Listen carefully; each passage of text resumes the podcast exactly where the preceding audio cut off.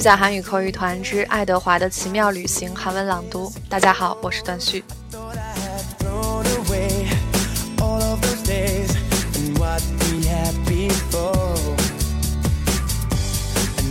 在上一期当中呢，我们讲了爱德华这只可怜的兔子遭受到的一些悲惨的遭遇，比如说，一只狗莫名其妙的把自己叼在嘴里欺负自己，还有新来了一个家庭保姆对自己实施了暴力清洗。这些种种的待遇呢，最让爱德华伤心的是自己感觉自尊心受到了伤害，因为他的艾比琳，也就是他的小主人公小女孩的妈妈。冲着大狗喊：“你还不把那个东西给我放下！”爱德华听到之后，觉得他觉得自己只是一个东西，自尊心受到了伤害。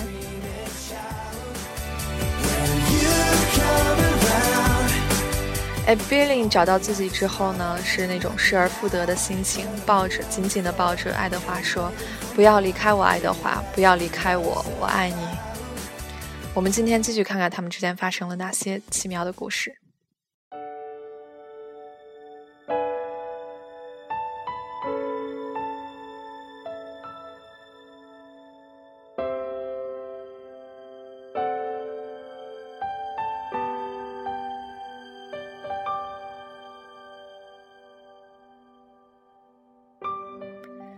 에빌린의 아빠가 말했어요. 배의 이름은 퀸메리란다. 너하고 엄마하고 나하고 런던까지 그 배를 타고 갈 거야.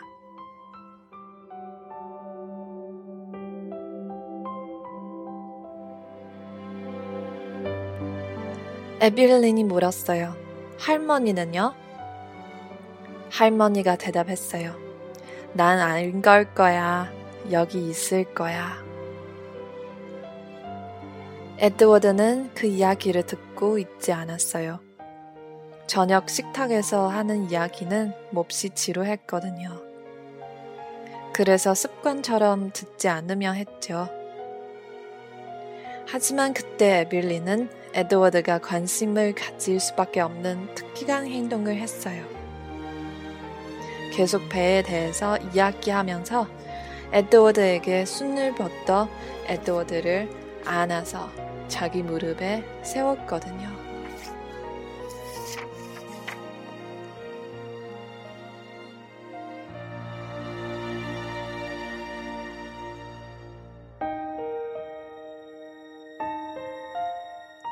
그러고는 높고 불안한 목소리로 엄마 아빠에게 물었어요. 그런데 에드워드는요?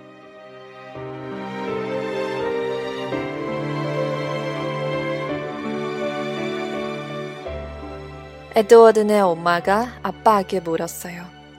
여보, 에드워드는 어떻게 해요? 글쎄, 우리랑 같이 퀸 머리호를 타고 여행할까?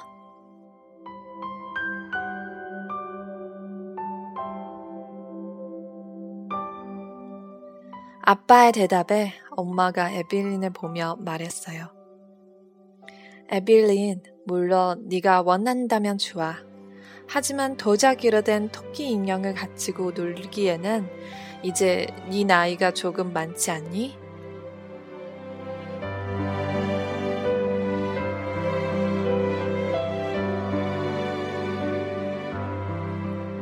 엄마의 말에 에빌린의 아빠가 즐겁게 대꾸했어요. 그렇지 않아. 에드워드가 없으면 누가 에빌린을 보호하겠어.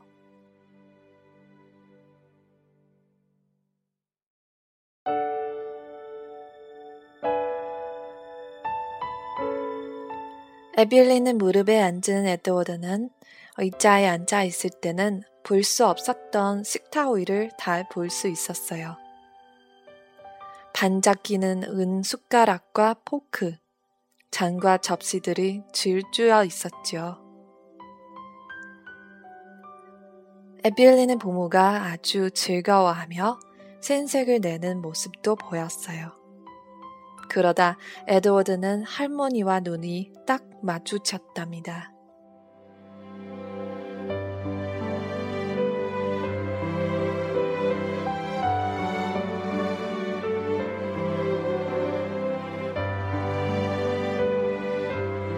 할머니는 하늘에서 유유히 날아다니는 매가 땅 위의 쥐를 탐색하는 것 같이 에드워드를 바라보고 있었어요. 에드워드의 귀와 꼬리에 난 토끼 털과 코에 난 순념이 사냥 당했던 기억을 희미하게 간직하고 있는, 있었는지 순간 에드워드의 몸이 덜덜 떨리지 뭐예요.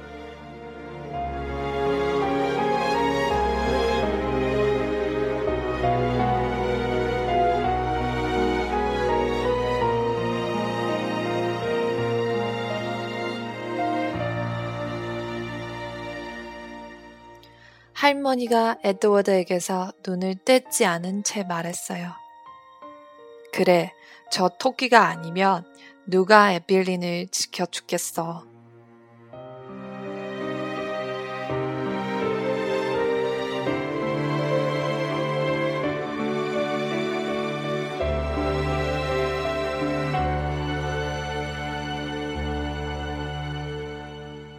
그날 밤에도 역시 에빌린이 이야기를 해주면 안 되냐고 묻자 할머니는 대답했어요. 그래, 아까시. 오늘 밤에는 해줄 이야기가 하나 있어.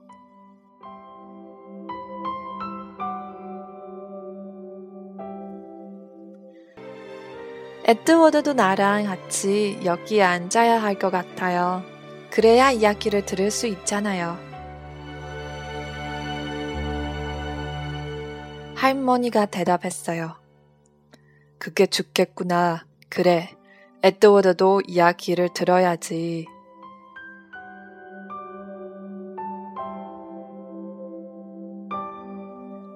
에빌린이 에드워드를 자기 옆에 앉히고 이불로 잘 잠아, 감아 주었어요. 그리고 할머니에게 말했죠. 이제 준비됐어요. 할머니가 헛겨, 헛기침을 하고 나서 말했어요. 그래, 그러니까 이 이야기는 어느 궁주 이야기란다. 에빌린이 물었어요. 아름다운 궁주예요?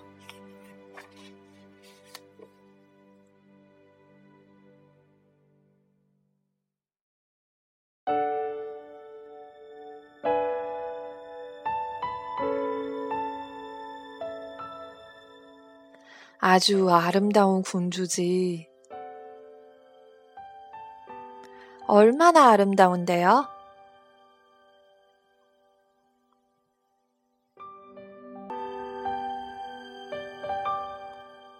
들어봐. 이야기에 다 나오니까.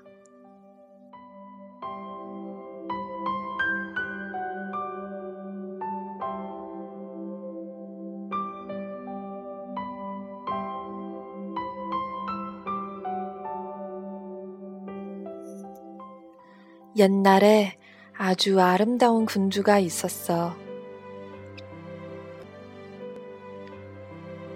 달도 없는 깜깜한 밤에 뜬 별처럼 반짝반짝 빛나는 군주였지.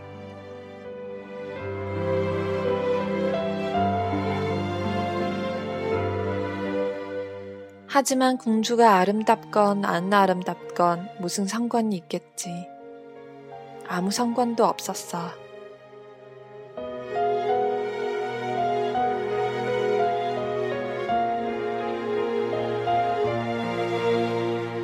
에빌린이 물었어요. 왜 상관이 없어요?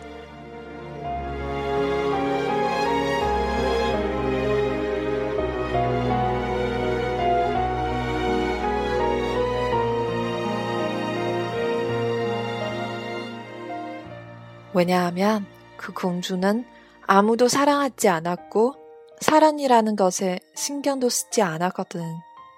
자기를 사랑해주는 사람이 많았는데도 말이야.